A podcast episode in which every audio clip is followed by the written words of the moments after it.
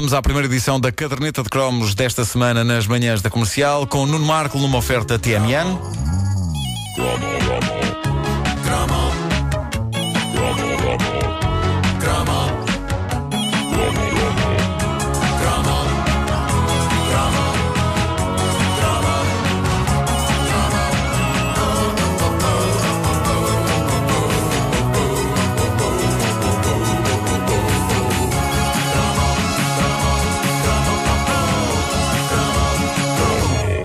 70, quando eu ainda era uma criança, sonhos na minha cabeça, fios de ranho no meu lábio superior.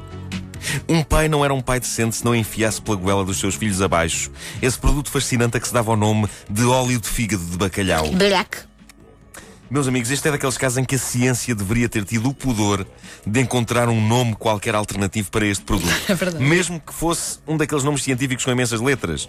Mas a humanidade deveria ter sido poupada ao conceito de que deveria tomar óleo de fígado de bacalhau. É um nome que é um verdadeiro castelo de cartas.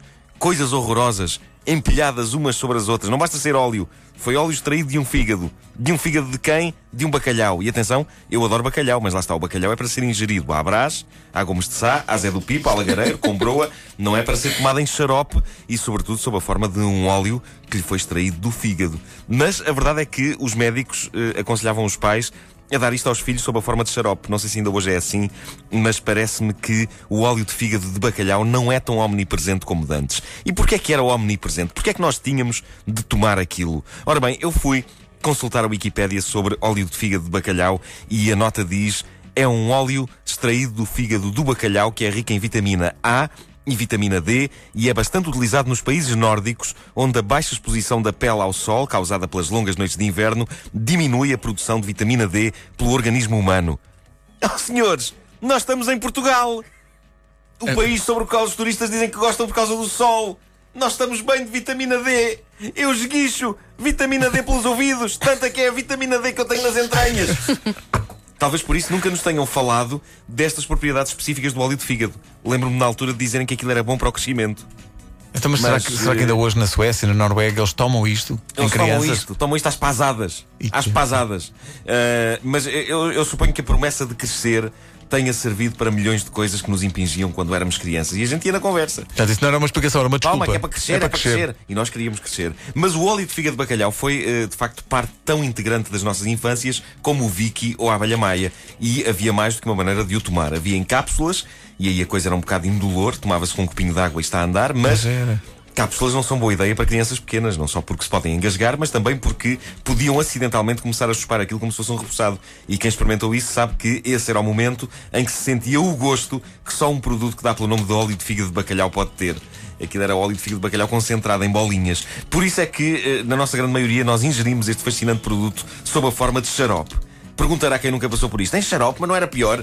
Não, curiosamente não, meus amigos. E porquê? Porque, ok, eram os anos 70, nós podíamos não ter internet, podíamos ter ainda a televisão a preto e branco, a rádio só transmitia em onda média, mas numa coisa, numa preciosa coisa, o progresso teve um avanço notável. E essa coisa foi o xarope de óleo de fígado de bacalhau. As nossas mães davam-nos um produto que se vendia nas farmácias e do qual, acreditem, eu ainda hoje me lembro totalmente do sabor. Chamava-se lipobiase. E estão a olhar para mim, não, não, não te lembro disto. Não, Não, não, me lembro não. disso. O Não. lipobiase. O grande triunfo do inventor disto, um homem que devia ter ganho um Nobel, estava no facto de ele ter conseguido transformar o óleo de fígado de bacalhau num delicioso néctar com sabor a banana. Epá, isso eu não me lembro. nada. Não me lembro nada disso. Magnífico! Aliás, eu, fígado a- eu bacalhau. acho que me consegui escapar ao, óleo, à ingestão do óleo de fígado de não bacalhau. lembro de- Lembro-me, mas não. Acho O que lipobiase sabia a banana e depois tinha letras muito pequenas, óleo de fígado de bacalhau. Nós não queríamos acreditar que fosse possível, porque isto entra já nos domínios da alquimia. Mas a, a ideia era maravilhosa. No fundo, o lipobiase era o equivalente em xarope a alguém arrancar-nos uma unha do pé enquanto outra pessoa nos faz um cafuné muito bom na cabeça.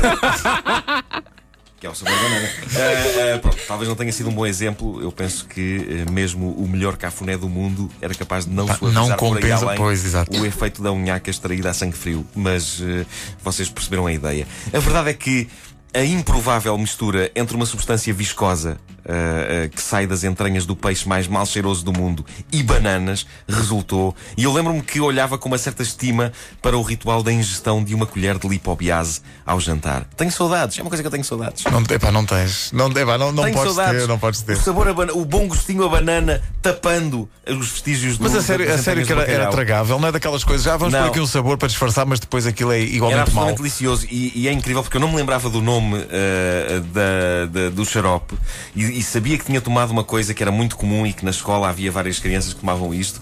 E, e quando alguém eh, no, no, no Facebook da Caneta de Cromos disse o nome lipobiase, epá, eu senti o sabor daquilo na minha boca. Incrível. Mas, eh, eh, Estava guardado na minha mente. Em poucos dias trouxeste duas, duas coisas que são o exemplo de como era difícil crescer nos anos 70. Porque Então era, não era? óleo de fígado bacalhau hoje e no outro dia era aquele adesivo que se punha nas costas e Ah, bem, sim, custava antes horrores de- a tirar. do- Era uma tortura. Mas porquê?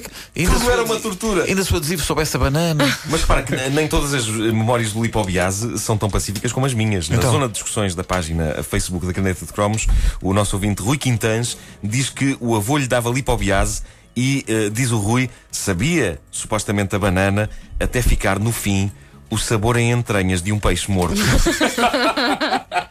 Esta descrição é absolutamente aflitiva. absolutamente aflitiva. Achas, achas que eh, hoje dá-se? Acho que- Não, eu, não faço pelo menos ideia, os pediatras dos meus filhos nunca falaram nisso. Mas repara, eu eh, tomei lipobiase em, em criança e agora aqui estou, um pilar de saúde. Hã? Não. Eu sou, capaz, eu sou capaz de ir daqui até à porta da rádio só a fazer mortais para Sim, trás? mas depois tens um ataque de Verdade. tosse, não é? Pois isto não é. O quê? Este homem ter ataques de tosse? Nunca Ah, na vida. nunca. Alguém ouviu o primo este fim de semana? O homem ia morrendo. O homem ia, Tiveste um mor- ataque de tosse. O maior ataque de tosse da minha história. o homem ia morrendo. Nunca há lipobiase quando a pessoa precisa. Por falar em aventuras, eh, já tiveste a tua primeira aula de condução? Eh, Aconteceu. Já, já, já. Estacionaste o carro? Estacionei, já tive, já tive duas aulas de condução. Epá, que coisa maravilhosa. Estacionei o carro. E sem incidentes até agora. Sem incidente. Claro que não para o trânsito em Algés para o homem passar. Pois é. Já andei por rotundas, já, no fundo, já fui à guerra. Só o que eu tenho a dizer. Eh, eh, o Nuno Marco é a única pessoa neste país que, quando eh, vai para uma aula de condução, é ativada a proteção civil Sim. Eh, para desimpedir as ruas. Não, mas está tudo bem, portanto. Está tudo bem, Está é tudo bem. Sim, sim. Estou em condições de arrumar um carro. Se quiseres, vou arrumar o teu. Não, talvez seja. Deixa estar, ele está tão bem arrumadinho Ok, e vai para a revisão hoje.